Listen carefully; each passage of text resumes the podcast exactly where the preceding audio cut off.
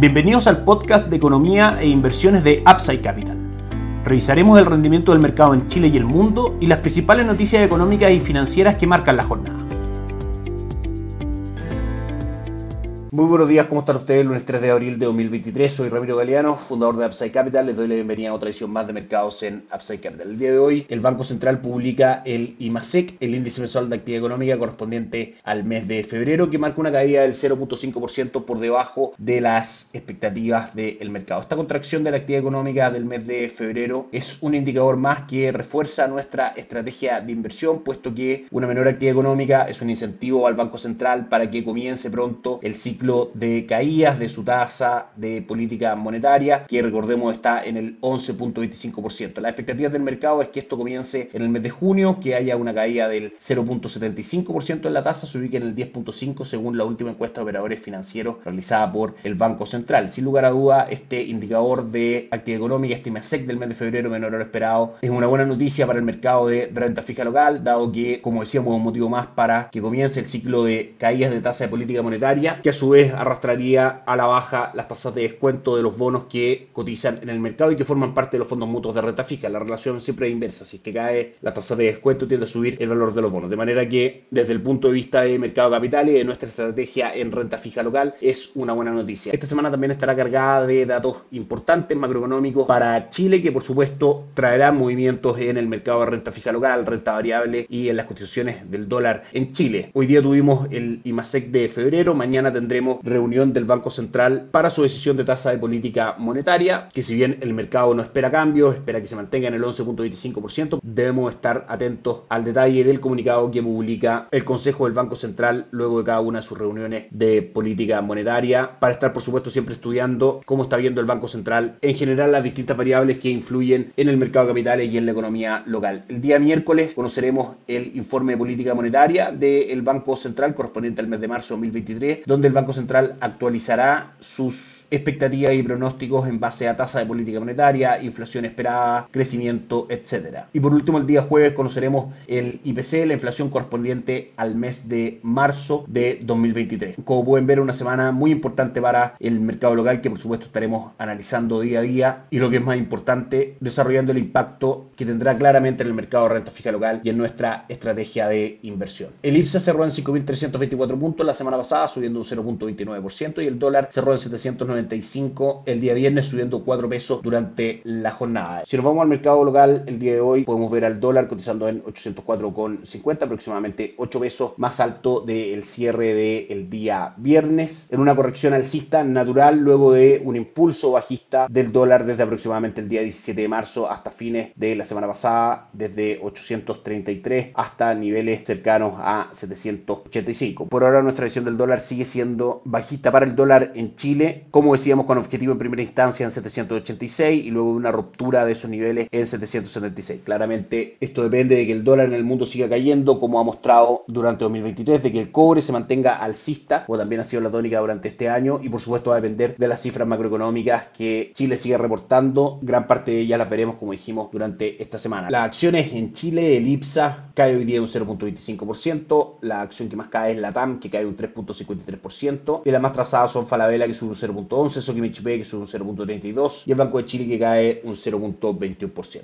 El cobre el día de hoy marca una caída importante del 1.28%, cotizando el 4.04 dólares por libra de cobre y el dólar en el mundo retrocede un 0.35%, cotizando en 102.15, teniendo siempre como objetivo en primera instancia 101.37 y luego 99.58. En Upside Capital somos asesores independientes de inversión para personas y empresas que invierten en el mercado financiero tanto local como global y ejercemos esta asesoría a través de nuestro modelo de arquitectura abierta que transparenta el mundo de las inversiones a nuestros clientes. No administramos capital con instrumentos propios ni recibimos el dinero de los clientes, hacemos asesoría objetiva y sin sesgo. Buscamos la mejor alternativa de inversión para cada uno de ellos y los hallamos llevando sus inversiones a alguna de las administradoras de fondos asociadas con Upside Capital, como Itaú, Principal, Zurich, entre otros. Luego mantenemos una constante comunicación con nuestros clientes, realizando supervisión y seguimiento a su estrategia de inversión y a sus operaciones a través de nuestro equipo de atención a inversionistas. Bienvenidos a una asesoría objetiva sin sesgo y con una mirada global. Bienvenidos a Upside Capital. Suscríbete a nuestras redes sociales en LinkedIn, YouTube, Instagram y Spotify. Visítanos en www.upsidecap.cl, déjanos tus datos y te contactaremos para conversar. En cuanto a Estados Unidos, S&P 500 termina el trimestre con un retorno del 5.5% y el Nasdaq con un retorno del 14.7%. El día viernes en sí mismo fue una buena jornada para los tres índices principales de Wall Street. El Nasdaq subió un 1.74%, S&P 500 arriba un 1.44% y el Dow Jones un 1.26%. Si nos vamos al calendario económico, cifras que tenemos que destacar. Ayer en la noche a las 22.45 hora local se publicó el PMI manufacturero Caixin de China que marcó 50 puntos. Recordemos que los PMI o los índices de gerentes de compra son indicadores que muestran el estado de algún sector, de alguna economía en específico y que si marca por sobre 50 puntos se espera una expansión y si marca por debajo de 50 puntos se espera una contracción de ese sector. El índice manufacturero Caixin de China marcó 50 puntos por debajo de los 51.7 puntos que el mercado esperaba y por debajo de los 51.6 puntos que había marcado este indicador en su entrega anterior, de manera que no es una buena noticia para las cotizaciones del cobre, probablemente este es el motivo de que hoy día veamos caídas del cobre superiores al 1% y esto puede poner por ahora en duda para el mercado de que China cumpla el crecimiento estimado durante este año 2023 del 3%. El día de hoy tuvimos este mismo indicador PMI manufacturero de distintas partes del mundo. En Alemania y en la zona euro marca por sobre lo esperado, pero aún por debajo de 50 puntos, 44.7 y 47.3 puntos, si bien superando las expectativas del mercado, aún en terreno de contracción. Desde Estados Unidos también conocimos este indicador, que si bien el sector manufacturero es prácticamente el 12% del Producto Interno Bruto de Estados Unidos, es mucho más importante el consumo interno, el sector servicios, etcétera. El indicador del Instituto ISM marca 46.3 puntos en zona de contracción por debajo de los 47.5 puntos que se esperaba y de los 47.7 puntos del mes anterior. Otros indicadores también manufactureros, como el indicador de empleo del sector manufacturero y el índice de precio del sector manufacturero, también por debajo de lo esperado y en zona de contracción. Durante la semana estaremos atentos alrededor de los mercados del mundo a mañana encuestas de ofertas de trabajo en Estados Unidos, el día miércoles al cambio de empleo agrícola en Estados Unidos de la agencia ADP y a los PMI o indicadores de gerentes de compra no manufactureros de esa economía. El día jueves conoceremos como siempre las peticiones semanales por subsidio de desempleo y el día viernes, aunque sería feriado prácticamente todo el mundo por Viernes Santo, aún el calendario de noticias marca que el Departamento del Trabajo debiese entregar el empleo no agrícola del mes de marzo, la tasa de desempleo y el ingreso por hora, un conjunto de cifras de las más importantes que podemos conocer durante el mes de Estados Unidos. Y por último vamos a revisar los mercados el día de hoy con Asia, una jornada bastante positiva, 0.52 arriba el Nikkei 225 de Japón, 0.04% arriba el Hansen de Hong Kong y el índice de Shanghai arriba un 0.72%. En Europa la jornada es mixta, con el DAX alemán cayendo un 0.31%, el Eurostock 600 cayendo levemente un 0.03% y con disparos rendimientos en otras plazas bursátiles europeas como Francia, Italia en números positivos y el IBEX 35, por ejemplo, de España cayendo un 0.81%. Y por último, Estados Unidos que comienza la semana, sube fuerte el Dow Jones un 0.72, S&P 500 prácticamente sin cambio, un 0.05% de retorno positivo y el Nasdaq cae un 0.78 el índice tecnológico de Estados Unidos que como decíamos durante el trimestre anterior tuvo un excelente retorno del 15%, parte este segundo trimestre cayendo un 0.78. Eso es todo por hoy, que tengan una excelente semana, nos encontramos mañana. Chao, chao.